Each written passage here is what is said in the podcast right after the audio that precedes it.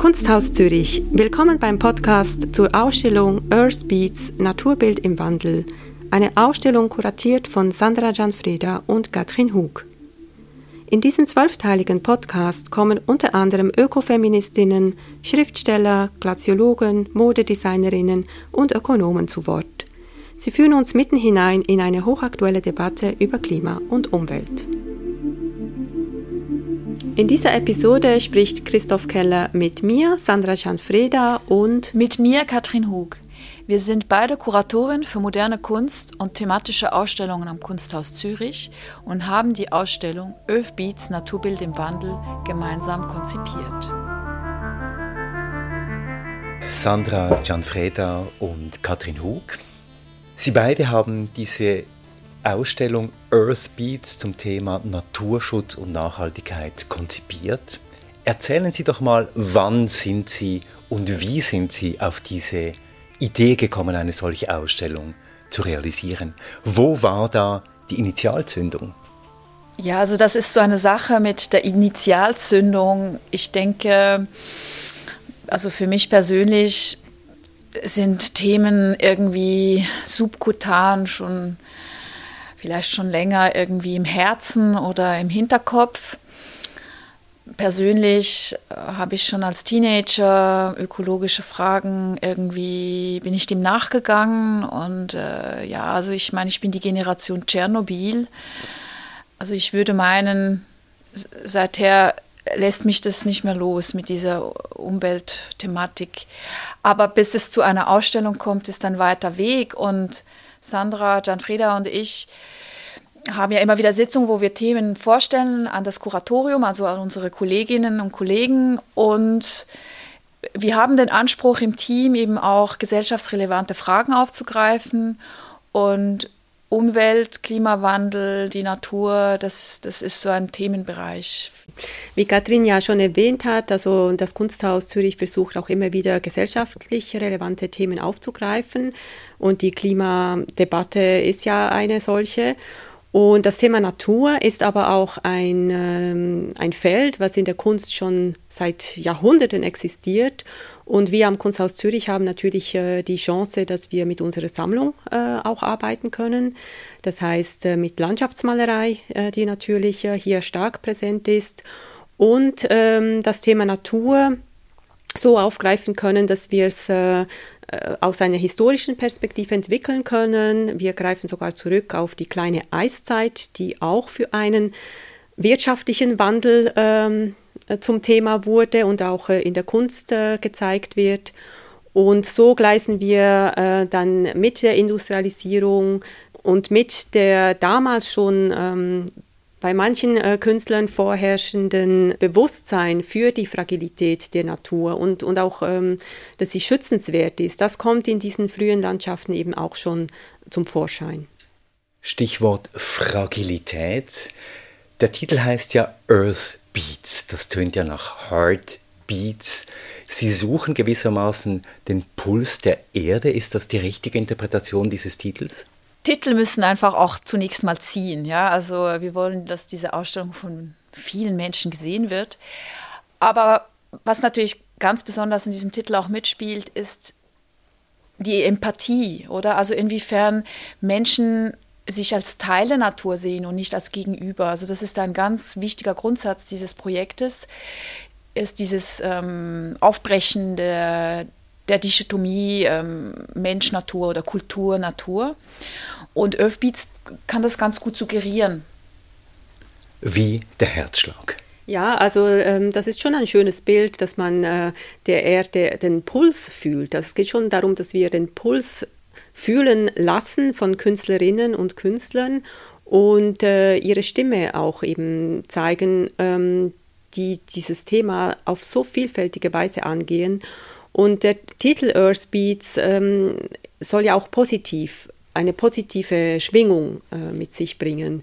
Ja, es suggeriert aber auch eben ein, wie ein Organismus, ja, also dass wir Teil eines Organismus sind. Die Erde ist ein größeres Ganzes und die Ausstellung in ihrer Vielfalt eben was die Temporalität betrifft. Also wir fangen im 19. Jahrhundert an oder 18. Jahrhundert Größenordnung bis in die Gegenwart. Einerseits das, aber auch die verschiedenen Medien, die da benutzt werden. Also diese hochkomple hochkomplexe diese hochkomplexen Zusammenhänge, die in der Natur herrschen, im Zusammenhang mit dem Menschen. Und wenn da etwas dysfunktional ist, dann kommt das Ganze irgendwie auch ein bisschen ins Stottern. Das wird eben eigentlich auch so aufgegriffen im Parcours des Projektes selber. Vielleicht ein paar Beispiele. Bleiben wir beim 19. Jahrhundert. Da denken wir natürlich sofort an schöne Landschaftsmalerei. Inwiefern versuchen Sie da vielleicht schon diese Brüchigkeit und vielleicht auch diese Fragilität der Natur darzustellen? Welche künstlerischen Positionen kommen da zum Zug? Ja, visuell am anschaulichsten, ohne jetzt ein Name-Dropping zu, Name zu machen, äh, ist sicher das, das Thema der Gletscher. Die, diese Wucht der Gletscher, dieses äh, überwältigende Naturphänomen wurde natürlich seit Leute diese Gletscher aufsuchen, die Frühzeit des Tourismus liegt ja interessanterweise auch, geht irgendwie Hand in Hand mit den, der Frühzeit der Industrialisierung im 19. Jahrhundert. Und gut, also die Künstler haben diese Orte aufgesucht, haben Skizzen gemacht, haben dann zu Hause große Gemälde gemalt, äh, die äh, sich an Großgemälde der Historienmalerei anlehnen, wo eher Kriegs, äh, also Kriegsschauplätze gemalt wurden, also diese Großformate, dieses dieses Erhabene der Natur wurde dann eben in diesem Gletschermotiv aufgegriffen. Und wir, wir können an diesen, an diesen Gemälden, an diesen Gebirgslandschaften, äh, können wir erkennen, wie sich diese Gletscherlandschaften auch verändert haben. Also was wir auf diesen Gemälden beobachten können, das gibt es dann heute ja gar nicht mehr an genau diesem selben Ort. Ja, und äh, zum Beispiel ein weiteres äh, Gemälde, was äh, zu entdecken sein wird, ist eine Moorlandschaft von ähm, Zünd, Robert Zünd. Ähm, die Moore spielen ja eine eminent wichtige Rolle ähm, für die Regulierung des Klimas. Es sind CO2-Speicher. Und natürlich hat Zünd, als er dieses Gemälde gemalt hat, das damals natürlich nicht so gewusst ähm, und das war auch nicht sein Thema, aber mit dem heutigen Wissen schauen wir natürlich ganz anders auf diese Kunst des 19. Jahrhunderts. Und das ist auch spannend, dass wir jetzt mit unserem Wissen die Kunst auch nochmal ganz anders entdecken können und gleichzeitig auch in Gegenüberstellung mit äh, zeitgenössischen Positionen auch in Dialog äh, bringen können. Gerade bei diesen älteren Bildern aus dem 19. Jahrhundert haben wir es zu tun mit einer Art von Naturarchiv, einfach in der Form von Kunst. Archiv kann man äh, sicher sagen. Andererseits dokumentieren sie ja nicht nur. Die Künstlerinnen und Künstler versuchen ja diese Schönheit der Natur einzufangen und, und sie auch äh, zu übermitteln. Und äh, sie malen ja nicht für sich, in der damaligen Zeit, äh, sondern auch für ein Publikum. Und auch ein Publikum hat Sehnsucht nach einer unberührten Natur.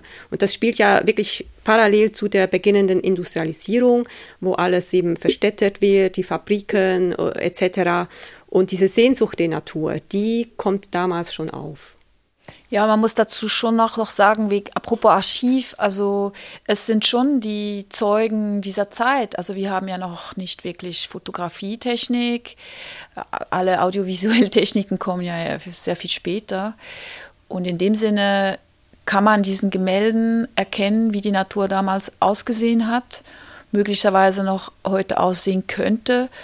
Und natürlich sprechen diese Gemälde haben auch uns heute noch was zu sagen. Natürlich sind sie unter anderen Umständen entstanden, aber diese Fragilität der Natur, wie gesagt, ist ganz in engem Zusammenhang mit der Frühzeit der Industrialisierung. Da wurde sehr schnell erkannt, dass Kohle die Luft zum Beispiel stark verschmutzen kann.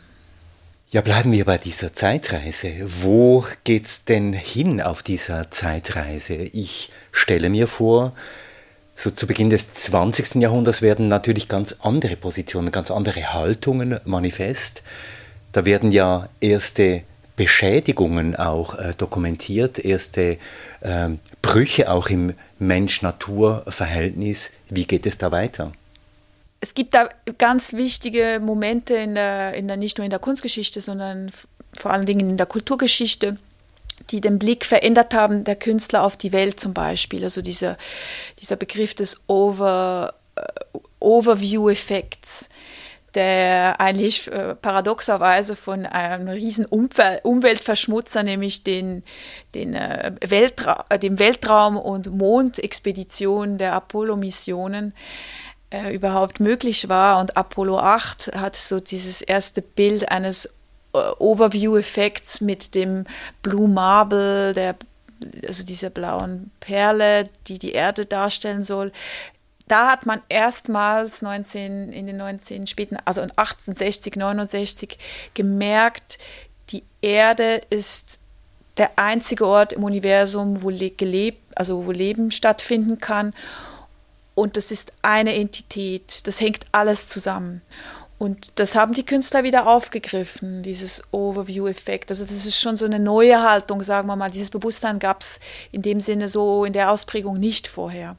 Und äh, was danach ja auch erfolgt ist, ähm, ist, äh, dass, ähm, dass viele Künstlerinnen und Künstler sich auch äh, umweltschützerisch äh, zu betätigen begonnen haben und das in ihre Kunst aufgegriffen haben. Ganz wichtig in unserem Zusammenhang ist natürlich Joseph Beuys, der ähm, auch zu den Gründungsmitgliedern der Grünen äh, Partei in Deutschland gehört hat und äh, der eben sehr früh äh, versucht hat, die Bevölkerung wachzurütteln und mit seinen Pflanzaktionen, äh, sei es in Kassel mit den 7000 Eichen, aber auch äh, mit seiner Piantagione Paradise in Bolognano versucht hat, ähm, darauf hinzuweisen, dass wir die Natur schützen müssen. Es, es geht ja nicht nur darum, jetzt irgendwie aktivistisch sich für ein ökologisches Anliegen einzusetzen, sondern es geht auch wirklich darum, wie man die Natur auffasst. Also Anna Mendieta, wenn wir ihre Arbeit sehen, wie sie ihren eigenen Körper als Frau so so einschmiegsam ins Spiel bringt mit der sie umgebenden Natur und diesen Elementen Wasser, Erde, Feuer. Ich meine, da ging es jetzt nicht um eine Anklage gegen irgendeinen Ölkonzern oder so. Wir wollen ja die Leute auch über ihre eigene Befindlichkeit in der Natur, ihr eigenes Verhältnis dazu anregen. Also es ist jetzt nicht nur reaktiv, möchte ich damit sagen, sondern auch wirklich mal darüber nachzudenken, wo stehen wir eigentlich mit unserem Verhältnis zur Natur. Und Anna Medieta, das ist eine Künstlerin der 60er, 70er Jahre, äh, verkörpert diese Haltung sehr gut könnte man ja einfach ein Stichwort in die Runde werfen und das würde lauten, wir stehen in einer Krise der Moderne. Diese Modernität, die uns lange Zeit eben suggeriert hat, die Technik und die Beherrschung der Natur würde uns glücklicher, erfolgreicher und auch zukunftsfähiger machen, die ist ja spätestens seit den 70er, 80er Jahren sehr brüchig geworden. Jetzt wie reflektiert die Ausstellung diese Entwicklung? Also ich würde vielleicht weniger von, von Krise sprechen, als vielmehr von, von äh, Transformation oder Wandel, also das auch im positiven sehen. Also wir stehen an einem Wendepunkt, das ist klar. Äh, und äh, die Technik ist per se nicht schlecht äh, und die ganze Modernisierung, weil wir natürlich diese Technik auch verwenden können, um Lösungen zu finden, wie wir, wie wir eben jetzt gegensteuern können du, äh, gegen die äh, Erderwärmung, die eben tatsächlich menschengemacht ist. Und äh, wir, was wir zum Beispiel in der Kunst äh, sehen, wir versuchen da auch ähm, zum Beispiel die Arbeit von, eine neue Arbeit äh, von Ursula Biemann, die entsteht, äh, wo sie mit indigenem Wissen ähm, arbeitet aus, ähm, aus dem Amazonasgebiet. In äh, Kolumbien hat sie mit äh, Schamanen äh, gearbeitet. Und das ist auch ein, ein Umdenkprozess, auch für uns äh, in den westlichen Nationen, dass wir verstehen, es ist nicht nur unser Wissen ähm, wichtig in dieser ganzen Debatte, sondern es gibt eben indigenes Wissen, das wir mit berücksichtigen können und sollten, um eben dieses Verhältnis, dieses gestörte Verhältnis zur Natur wiederherzustellen. Ja, und also nicht ganz von ungefähr, vor allem auch nach dem, der Zerstörungswucht der, der beiden Weltkriege wurde irgendwie dieser Topos des, des, äh, der Wirtschaft und des Wachstums und des, als, um eine Ge Gesellschaft aufzubauen, hat sich halt da total zementiert, war sicher auch konstruktiv bis zu einem gewissen Grad, hatte allerdings zur Kehrseite, dass man identitätsstiftende Momente immer mit Konsum verknüpft hat. Und das ist zweifellos eine, auch ein Transformationsmoment heute. Das sieht man bei den Fridays for Future und ganz vielen anderen Leuten, auch Künstlern, Politikern, aber auch in der Wirtschaft, äh, sieht man diese Transformation. Also man, es gibt jetzt halt nicht einfach nur eine Aneinanderreihung von Konsumgütern, die unser, unser Ich prägen, sondern ganz viele andere Möglichkeiten auch. Und diese Ausstellung soll uns auch dazu einladen, diese, vielleicht diese verschiedenen Möglichkeiten auch zu entdecken und auch zu genießen. Also es ist ja nicht einfach nur ein bedrohliches Szenario, das da auf uns zukommt, sondern das könnte wirklich eine ganz schöne, ein ganz schönes Abenteuer für uns alle werden oder eben ein konstruktives. Ja, absolut, da stimme ich äh, voll bei. Ich, ich finde, wir leben momentan in einer wirklich hochspannenden Zeit und eigentlich ist es toll, in einer solchen Zeit zu leben, weil wir, wir sind Teil dieses Transformationsprozesses und, ähm, und daran auch teilzuhaben, ist eigentlich eine schöne Sache. Wir haben es gehört, Künstlerinnen und Künstler setzen sich seit vielen Jahren, seit vielen Jahrzehnten, seit Jahrhunderten immer mit dieser Natur auseinander. Natur ist ein ständiges Thema in der Kunst. Jetzt, wie wählen zwei Kuratorinnen die richtigen Kunstwerke aus, um diese Botschaft, die, jetzt, äh, die Sie jetzt formuliert haben, auch äh, rüberzubringen. Also nicht nur ein Bedrohungsszenario äh, aufzubauen, sondern eben auch mitnehmen, die Menschen mitnehmen in diesem Transformationsprozess. Man kann uns einfach nicht aufhalten. Das Thema begeistert uns so sehr, dass wir zunächst einfach mal ganz stark explorativ sammeln, sammeln, sammeln, sammeln, Ideen sammeln und dann aus, aus verschiedenen Gründen muss man dann äh, da eine Komposition, also ein, ein stimmiges, ein stimmiger Dialog zwischen den Positionen herstellen. Das ist wie bei einem, vielleicht ist das ein bisschen vergleichbar mit dem Editieren eines Magazins. Also man hat da ungleich viel mehr Material äh, zur Verfügung und Bilder und, und Themen und, und, und Textfragmente. Und irgendwie sollte das schon irgendwie eine ähm, in sich zusammenhaltende Geschichte ergeben. Aber es, es ist äh, kein reibungsloser Prozess. Wir haben viele Diskussionen, äh, produktive Streitigkeiten, dann wieder muss man sich zurückziehen und darüber nachdenken, was das alles soll. Und, und aber ganz wichtig ist, ich meine, es gibt Künstler, die man reinnimmt aus der Sammlung, die leben nicht mehr. Die kann man dann auch nicht mehr persönlich fragen. Aber wir sind ja auch mit, mit über 30 noch lebenden und aktiven Künstlerinnen und Künstlern im direkten Gespräch. Das, äh, das sind intensive, sehr spannende, sehr lehrreiche Gespräche. Ja, also die, die Gespräche mit den äh, Künstlerinnen und Künstlern äh, ist ja schon sehr anregend, auch für uns, äh, weil ähm, äh, wir erfahren natürlich über ihre Arbeit sehr viel, was sie beschäftigt. Und wir haben jetzt auch für die Ausstellung Video-Statements von einer Auswahl von ihnen machen lassen, wo sie uns ganz direkt und ganz authentisch erzählen, was sie beschäftigt. Und ähm, du hast gefragt, wie es eben zu dieser Auswahl kommt, zu der richtigen Auswahl. Eine richtige Auswahl in dem Sinn gibt es nicht, denn es gibt unzählige Künstlerinnen und Künstler, die sich mit dem Thema beschäftigen und weltweit finden auch ganz viele Ausstellungen zu dem Thema auch statt. Und das ist das Schöne daran. Ja, und in dem Sinne ist es Teil einer größeren Erzählung, glücklicherweise inzwischen weltweiten Erzählung, wir sind äh, alle Bewohnerinnen und Bewohner dieser Welt und äh, darum kann es nicht ein Projekt nicht einen Anspruch haben nach Vollständigkeit. Das ist völlig klar. Also ich meine, jeder wird da äh, sagen können, da fehlt doch das und das und das. Es geht nicht darum. Es geht darum, dass man sich auf die Werke und Stimmen einlässt, die eben da sind und zu sehen und zu hören sind. Teil einer großen Erzählung und das Thema ist an ganz vielen Orten präsent, habe ich jetzt gehört.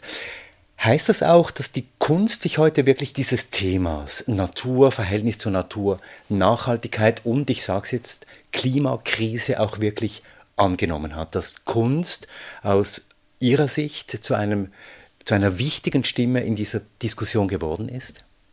Ja, auf jeden Fall. Ähm, die Künstlerinnen und Künstler schauen ganz anders als die Politiker oder die Wissenschaftler, die, die Ökonomen oder auch die Medien. Ich meine, das Thema wird ja, kommt ja von allen Ecken und Enden zu uns.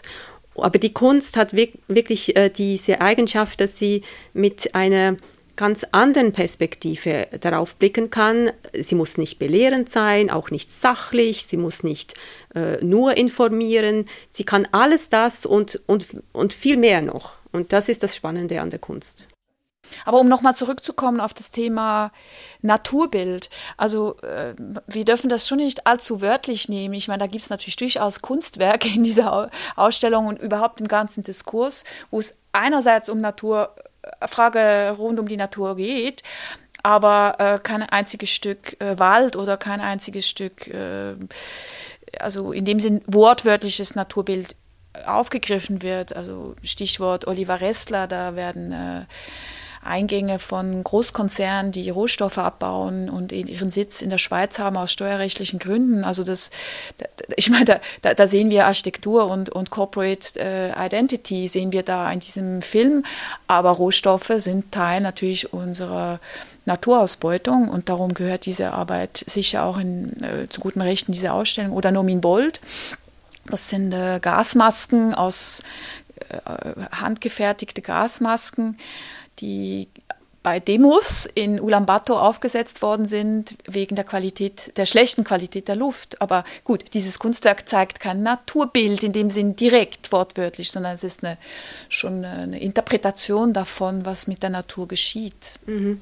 Und Katrin Hub und ich haben uns ja auch äh, für diese Ausstellung von den vier Elementen leiten lassen, also Erde, Luft, Wasser und Feuer. Und diese sind äh, alle irgendwie präsent, ohne dass es äh, zu plakativ wird. Also die erwähnten ähm, gestrickten äh, Gasmasken von Nomin Bold, die implizieren natürlich das äh, Element Luft, aber es, man sieht es nicht in dem Sinn abgebildet. Da steckt ja auch ein Stück Dringlichkeit in einigen dieser Kunstwerke. Ist Dringlichkeit ein Anliegen dieser Ausstellung? Ja, auf jeden Fall ist Dringlichkeit des Handelns äh, ein Anliegen dieser Ausstellung. Ähm, also, nicht, also nicht in dem Sinne, dass jetzt äh, äh das Publikum rausgeht und, und gleich aktivistisch äh, demonstrieren geht, das nicht, aber es soll schon zum Nachdenken anregen, sensibilisieren und, äh, und schon so, dass man sich fragt, ja, Moment mal, äh, wenn ich jetzt ein neues Produkt kaufe, was hängt alles damit zusammen? Woher kommt es? Unter welchen Umständen ist es vielleicht produziert worden? Also es ist schon so, dass man sich Gedanken macht über das eigene Verhalten. Das schon. Also im Prozess der Vorbereitung zu diesem Projekt haben wir je länger, je mehr gemerkt, wir wollen keinen Fatalismus, keinen Defetismus erzeugen. Wir sind nicht in einer Apokalypse, sondern da gibt es richtig, richtig neugierige, spannende, konstruktive, optimistische Stimmen. Und denen möchten wir eigentlich so äh, Sichtbarkeit geben. Also es geht wirklich auch um die Frage der Selbstermächtigung. Wir sind nicht einfach Opfer eines Prozesses. Das wäre das Schlimmste, wenn man äh, das denkt in der aktuellen Zeit, sondern Wissen macht eben auch stärker, verbindet Menschen untereinander und es, es, es, geht ja nicht um, um, quantitativ, wie viel man machen kann, sondern also äh, man kann eben mit sehr wenig zum Teil auch schon einiges bewirken. Es reicht ja nur schon, dass man einfach halb so viel Fleisch isst oder, oder einmal, pro, einmal weniger pro Tag oder pro Woche. Also allein schon das, das ist so wirkt nach wenig, aber unterm Strich ist es dann sehr viel und unser Projekt besteht ja jetzt einerseits aus einer Kunstausstellung und eben auch aus diesem Podcast, aus Vortragsreihen. Also wir möchten schon auch einen vielfältigen Diskurs anregen, jetzt, wo, es nicht nur so quasi um, um Konsumieren von Bildern geht und wo man nach einer Stunde wieder nach Hause geht und alles ist vergessen, sondern es soll, es soll einem, wenn man eben die Sensibilität und die Emotionen der Leute berührt, dann äh, sind wir eigentlich davon überzeugt, dass es Klick machen könnte. Ja, und ich denke auch, dass, dass wenn man die, sich der Schönheit der Natur einfach wieder mal bewusst wird und eben wie fragil und wie schützenswert sie ist, dass es doch äh, vieles auslöst in den Menschen. Das heißt, das Kunsthaus Zürich betreibt hier auch eine Art Aus oder, oder geht in eine Art Ausstrahlung hinein mit eben Vorträgen, mit den Podcasts, mit der Ausstellung, wo eben Kunst als Ausgangspunkt genommen wird, um auch einen gesellschaftlichen Diskurs nicht nur über Kunst, sondern darüber hinaus anzuregen. Habe ich das richtig verstanden? Gut, im Falle dieses Projektes, das ist sehr explizit. Wir, wir, gehen eigentlich von dem Berufsethos aus, dass jedes Projekt, das bei uns stattfindet, auch was zu sagen hat, gesellschaftspolitisch oder, oder kulturell. Also das, das ist jetzt nicht einfach reiner Bilderkonsum, niemals. Aber in dem Fall ist es einfach besonders explizit, ja. Also es geht um Natur, Klima, Umwelt. Und äh, in dem Sinne ist diese, diese Deutlichkeit, äh, kann auch, äh, ja, wird das auch sicher so interpretiert. Jetzt wird da mal äh, Klartext gesprochen. Hm. Ja, das Tolle an einem solchen Projekt, ähm, was ein Thema aufgreift, was über die Kunst an sich hinausgeht, ist natürlich, dass wir einmal kunstaffine Menschen an Themen heranführen können, die sie vielleicht nicht so ähm, äh, ja, konsumieren würden, sage ich jetzt mal. Und andererseits können wir durch ein solches Thema Menschen ansprechen, die vielleicht nicht unbedingt ins Kunsthaus kämen, aber weil sie das Thema interessiert. Und das finde ich, äh, das ist äh, schon eine, eine tolle Sache an diesem Projekt. Ja, und, und noch ergänzend, also allein schon die Künstler selbst, also vor allem ab den, also die Gegenwartskünstler der in den letzten 30 Jahren, 20 Jahren, diese selber sind ja wiederum schon im Dialog mit, also, also interdisziplinär im Dialog mit Forschern an der ETH oder eben mit, mit, oder mit Aktivisten oder im Falle von Karikis, Uriel Orlo waren die ja mit, mit ehemaligen Minenarbeitern im Gespräch. Also das, diese Transdisziplinarität über den eigenen äh, quasi äh, die, Topf der Disziplin hinaus ist schon in der Kunst selbst angelegt. Lange Vorbereitung, intensive Auseinandersetzung mit dem Thema, intensive Auseinandersetzung auch mit Kunstwerken. Jetzt Frage, was hat das bei Ihnen denn eigentlich persönlich ausgelöst? Wo haben Sie sich im Verlauf der Vorbereitungen auch irgendwo transformiert? Ja, also in mir jetzt persönlich hat es natürlich äh, sehr viel äh, ausgelöst, weil Katrin Hug und ich, äh, ich glaube, sie wird es bestätigen, wir lernen jeden Tag Neues hinzu. Und, und äh, diese Lösung und diese Möglichkeit und ähm, ich meine, wir beide, denke ich, haben schon immer darauf geachtet, dass wir, dass wir möglichst ähm, ökologisch leben, sage ich jetzt mal, also wenig Flugreisen ähm, äh, oder zum Beispiel Ökostrom beziehen äh, oder ich habe zum Beispiel ein Fairphone, ich nutze Ecosia als Suchmaschine. Das sind alles kleine Sachen, die sich dann addieren und ähm, und ja, die wir dann auch versuchen umzusetzen. Ja, ich, ich kann das nur bestätigen, was Sandra Gianfreda gerade gesagt hat. Aber was mir in der Deutlichkeit gar nicht so bewusst war, ist, man spricht ja in der Politik zum Beispiel bei diesem Tagbau, Kohle, Braunkohleabbau, so von, äh, da werden so viele Stellen verloren gehen und also diese, das, darum muss man das noch ein bisschen hinauszögern und aber ich meine, diese Transformation in all diesen Bereichen, im Konsum, in der Mobilität, in der, in der Produktion, das, das schafft ja neue Möglichkeiten. Also das ist ja ein, ein und da, da ist da wiederum dann die Technologie positiv besetzt, weil, und, und, da muss man ja nicht weit gehen, das findet bei uns hier an der ETH statt, an ganz vielen Orten, an der ZHDK werden äh, Designer arbeiten mit neuen Materialien. Und ich meine, ich habe da irgendwie also das ist jetzt rein mal auf den Konsumbereich bezogen, aber das, das zieht sich durch alle Lebensbereiche durch und diese unzähligen jungen Menschen, die da mit, mit irrsinnig spannenden Startups Sachen anreißen. Also da kann mir niemand sagen, dass da alles nur reinweise äh, Arbeitslose entstehen durch diese Transformation. Im Gegenteil, das schafft neues Potenzial, neue Kleinbetriebe, neue, neue Ideen und, und darin sind wir jetzt. Und das, das war mir in der Form nicht so klar und, und, und, und ja, finde ich sehr berauschend schon fast. Sandra Gianfreda, Katrin Hug, ganz herzlichen Dank.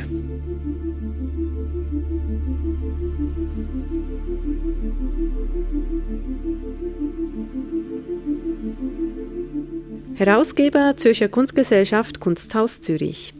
Idee und Konzeption Sandra Gianfreda und Katrin Hug. Redaktion und Produktion Christoph Keller, Podcast Lab. Produktion der Jingles Markus Meder. Dieser Podcast ist zu hören auf Apple Podcasts, Spotify, Deezer und Audible. Mit Dank an Rhiannon Ash, Esther Braun und Sarah Carla Nenzi. Mit Unterstützung von Swiss Re, Partner für zeitgenössische Kunst und der Tarbaka Indigo Foundation.